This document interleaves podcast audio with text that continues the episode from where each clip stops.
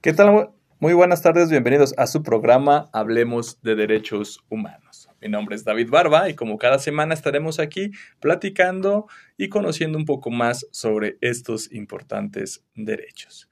Y bueno, el día de hoy tenemos una invitada también especial. Eh, ella viene por parte de la Defensoría y su puesto es de primer contacto.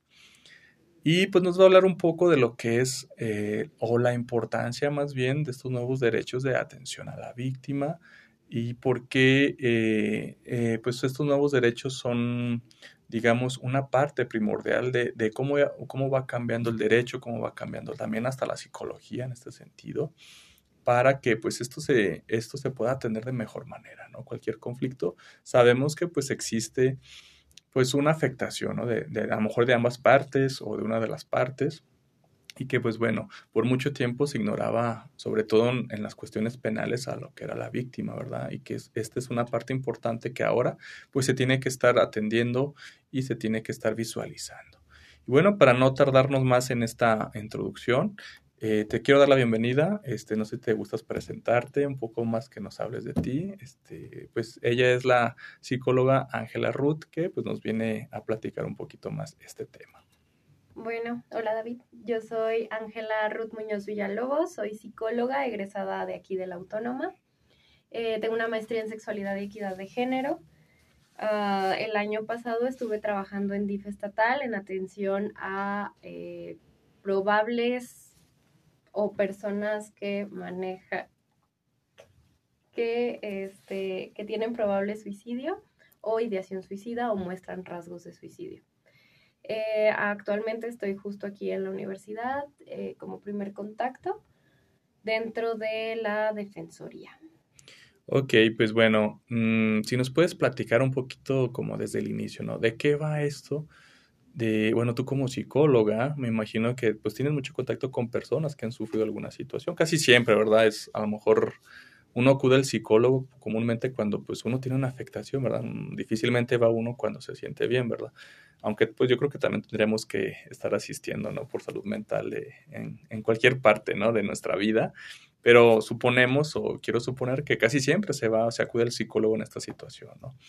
Si nos puedes ir desarrollando un poquito más, ¿qué es esto de, de cuando hay un, una persona que es víctima de algo, ¿no? O sea, ¿cómo, cómo se configura? ¿Qué, qué, pues, ¿Qué sucede de manera general en estas personas, ¿no?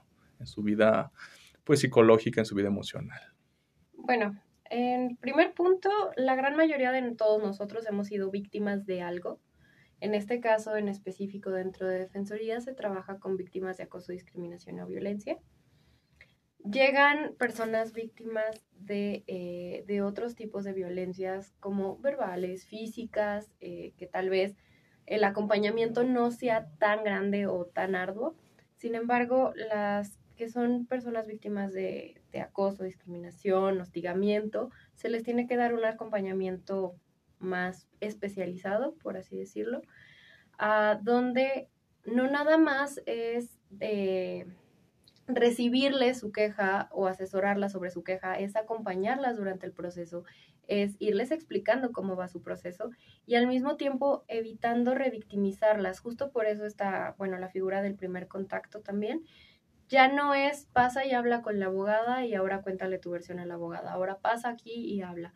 No, sino que es tu versión escrita y además está el primer contacto que eh, da fe o también hace como un pequeño reporte sobre el cómo te vio para evitar justo así la, la revictimización. Al menos eso es lo que se intenta hacer dentro de, de la Defensoría actualmente. Tratar. Y, bueno, y de manera general, este, si nos puedes comentar un poquito más, ¿qué es este acompañamiento? O sea, psicológicamente, eh, en general, no solamente en la Defensoría, sino de manera general, eh, ¿cómo se, se, se hace ese acompañando a una víctima? Ok, en primer lugar es la contención. El reconocerse como víctima es un proceso bastante, bastante complicado para las personas.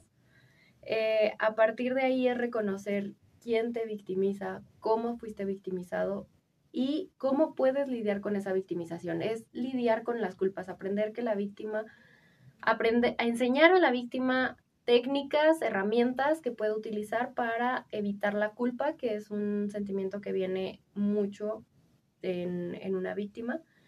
y este, que aprenda a lidiar con ello, porque no bien, la, la pregunta más grande que surge en una víctima es qué pude haber hecho para evitarlo, o yo lo pude haber evitado, yo lo pude haber detenido, y probablemente sí, pero tal vez no tenías las herramientas necesarias en ese momento para, pues para detenerlo o para darte cuenta que eras víctima y tardaste en procesarlo.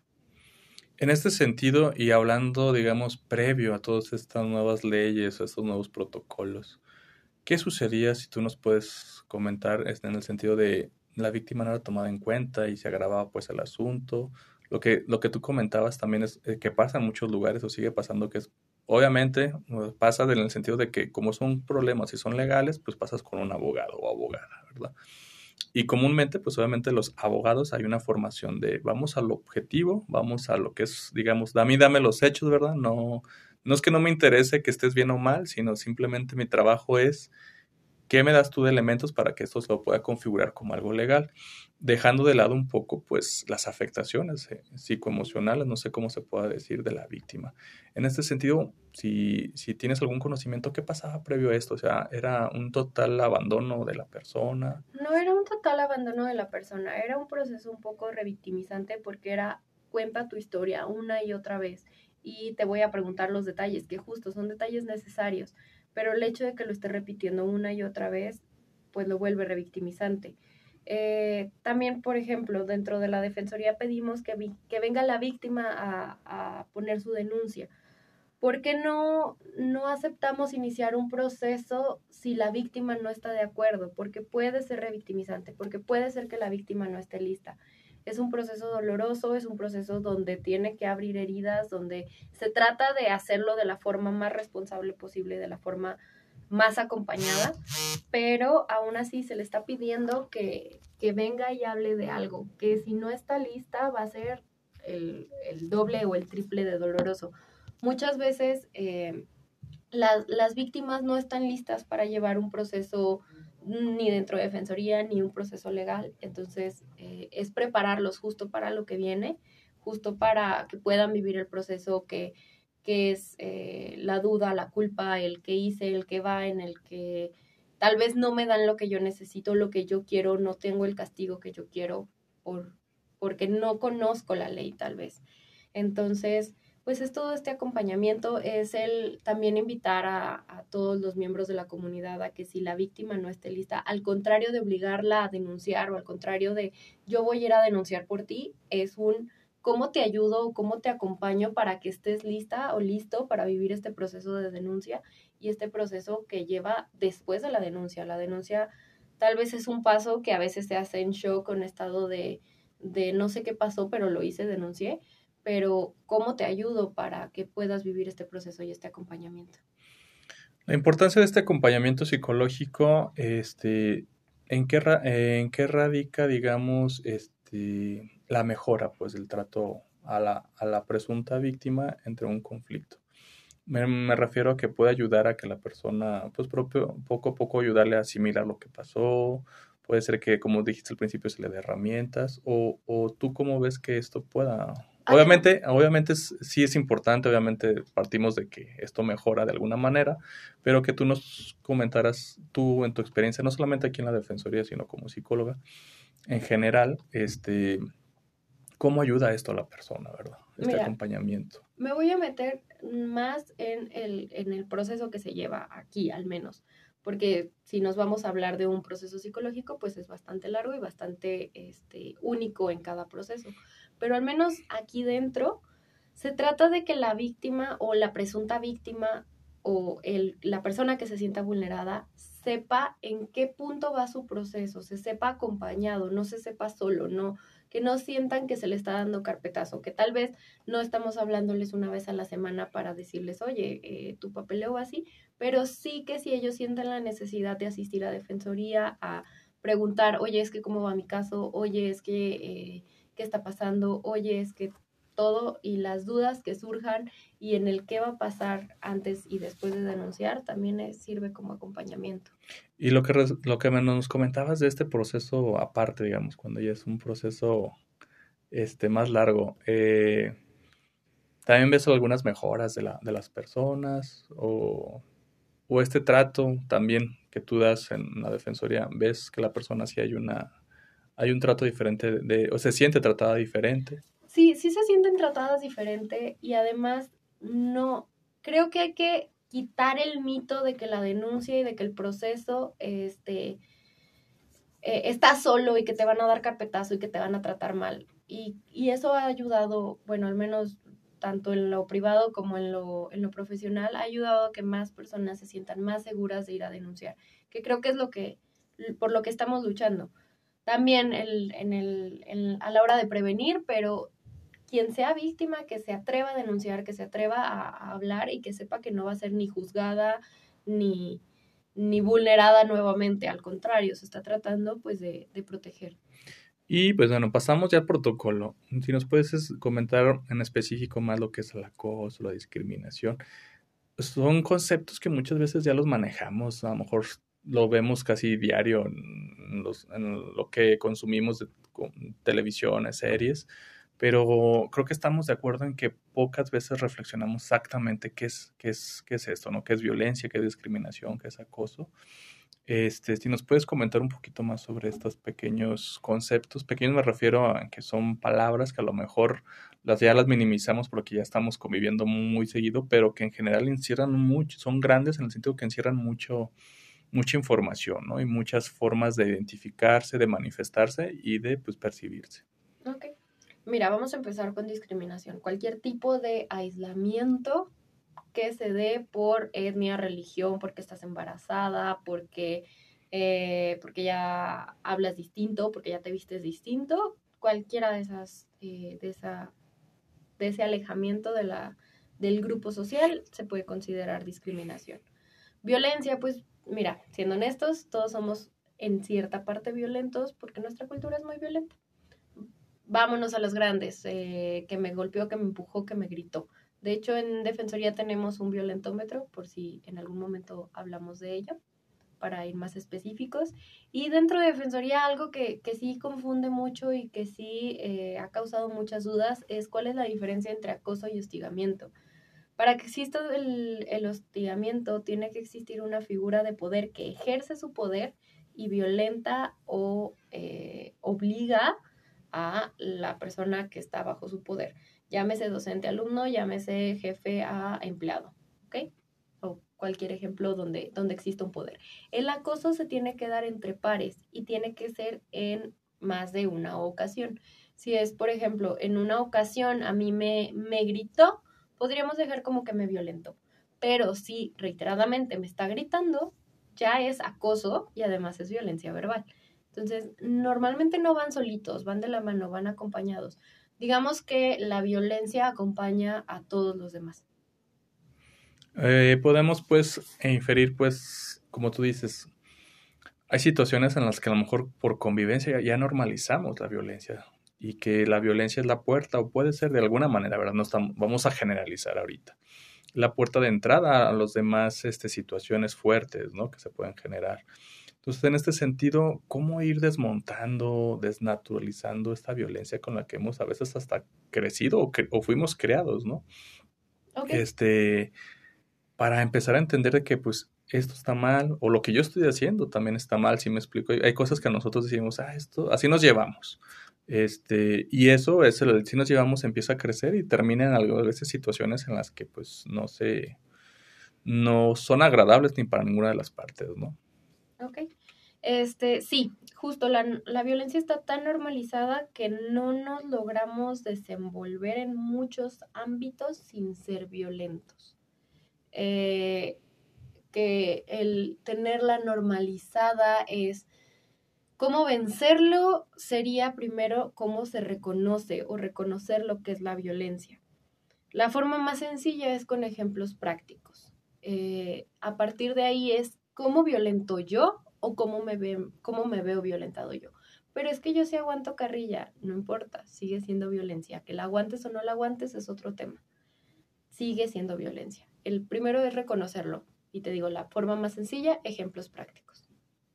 Eh, a veces, ¿qué puede ser más difícil? ¿Reconocerse víctima o victimario? Victimario es más difícil. Porque...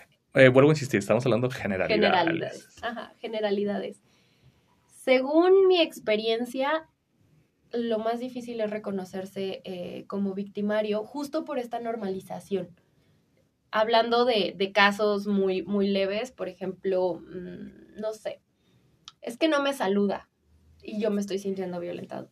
Pues no te saludo porque llegué tarde o porque voy corriendo y no, no te estoy violentando. Sí, sí me estás violentando. Entonces, eh, en eso es el, el reconocer y desnormalizar la violencia y reconocerte como victimario, pues puede ser un proceso difícil y en algunos casos incluso dolorosos. No sé, eh, no sabía que no querías que te besara porque nunca me dijiste que, que no. Sí, pero tampoco te dije que sí. Entonces es el reconocerte como violentador. Estamos entrando a un tema también, este, en las que ya pueden ser hasta por usos y costumbres, me refiero, ¿sí me explico? O sea, por ejemplo, hay familias que a lo mejor ellos ni se saludan, otros que se saludan muy afectuosos de beso, de beso y abrazo, ¿no? Eh, ¿cómo, ¿Cómo tener ese criterio, ¿no? De, sí, no sé si me doy a entender de, pues yo me relaciono así, yo me relaciono así, este, qué tips o qué formas podemos ir encontrando para que estas relaciones, pues, ya sea laborales, de las escuelas, o donde tengamos que, convivir con más personas, pues pueden ser pues más armoniosas y, a lo mejor evitar malos entendidos o, o, que esas formas no se conviertan en otras formas, digamos, que ya tienen otra intención, si no sé si me doy a entender. Creo que justo es la comunicación, o sea, no ser el criterio de eh, esto es violencia y no te lo voy a permitir nunca más. Creo que hay violencias que podríamos decir, oye, me estás violentando, me estoy sintiendo vulnerada o me estoy sintiendo así, bájale. Em, claro, hay, hay casos más graves, estamos hablando de, de algo del día a día. Y este, a partir de ahí, pues tratar todos de entender que tal vez lo que está en nuestro hogar o lo que vivimos diariamente no es la forma más óptima de relacionarnos. Tal vez avisar, tal vez platicar, tal vez eh, si estás de malas y vas a, y sabes que vas a estar a dos rayitas de explotar, llegar y decir, estoy de malas, hoy no, hoy no, hoy traten de hablarme lo menos posible, asuntos de trabajo, asuntos escolares, claro, adelante, pero también reconocernos cuando estamos en un punto de tal vez no es mi mejor momento. Ahí tiene que ver con la gestión, no sé cómo se puede decir estos conceptos nuevos que están generando, inteligencia emocional, gestión de emociones, no sé, no sé, no sé las palabras correctas, pero tendría que ver en ese sentido cómo nosotros nos reconocemos, nos, nos conocemos también de cuando estoy de buenas, de malas, por qué estoy de buenas, por qué estoy de malas. Este, eso puede ayudar pues también a, a evitar o a no evitar, sino más bien como saber en qué momento estamos y saber para qué estamos aptos, me imagino, en el día, ¿no? Y entender también que, pues, si a veces estamos en el trabajo, pues, bueno, hay situaciones que son, pues, un poquito más obligadas, me imagino, o, se tienen que sacar porque es el trabajo. ¿Cómo ir entendiendo estas, estas nuevas formas de relacionarse en relación a los, a cómo se entiende el trabajo, ¿no? Mira, la primera parte, antes de poder hablar de control o regulación emocional, se tiene que hablar de auto, autoconocimiento o autorreconocimiento. No puede existir un control o un manejo emocional o una inteligencia emocional si no sabes cómo se sienten esas emociones. Punto número uno. Después de ahí podemos hablar del cómo lo regulo, hacia dónde lo regulo, cómo hago para, este, para manejarme dentro de la parte laboral pero este, también tenemos muchos, podemos llamarlos vicios laborales, que, este, que llegamos, gritamos o trabajamos muy fuerte con nuestros compañeros o nos expresamos de formas muy fuertes. Y este, pues también hay que aprender a regular, hay que aprender a, a explicar que tal vez mi tono no te estoy gritando, te estoy, tal vez hablo muy fuerte, pero no te estoy gritando y tal vez si mi tono no lo puedo regular, tal vez regular la palabra que utilizo o si este, mi enojo no lo puedo regular, tal vez regular el contacto que tengo con las personas en ese momento hasta que mi enojo se pueda regular. Y bueno, ahí yo creo que, eh, ¿cómo decirlo? Ahí empieza, como tú bien lo has dicho, cómo yo mismo me, me, conozco, cómo mismo me puedo regular y pues tener en claro que pues también me tengo que relacionar con otras personas, ¿no? Y que la otra persona pues también trae asuntos, trae, trae cuestiones, ¿no?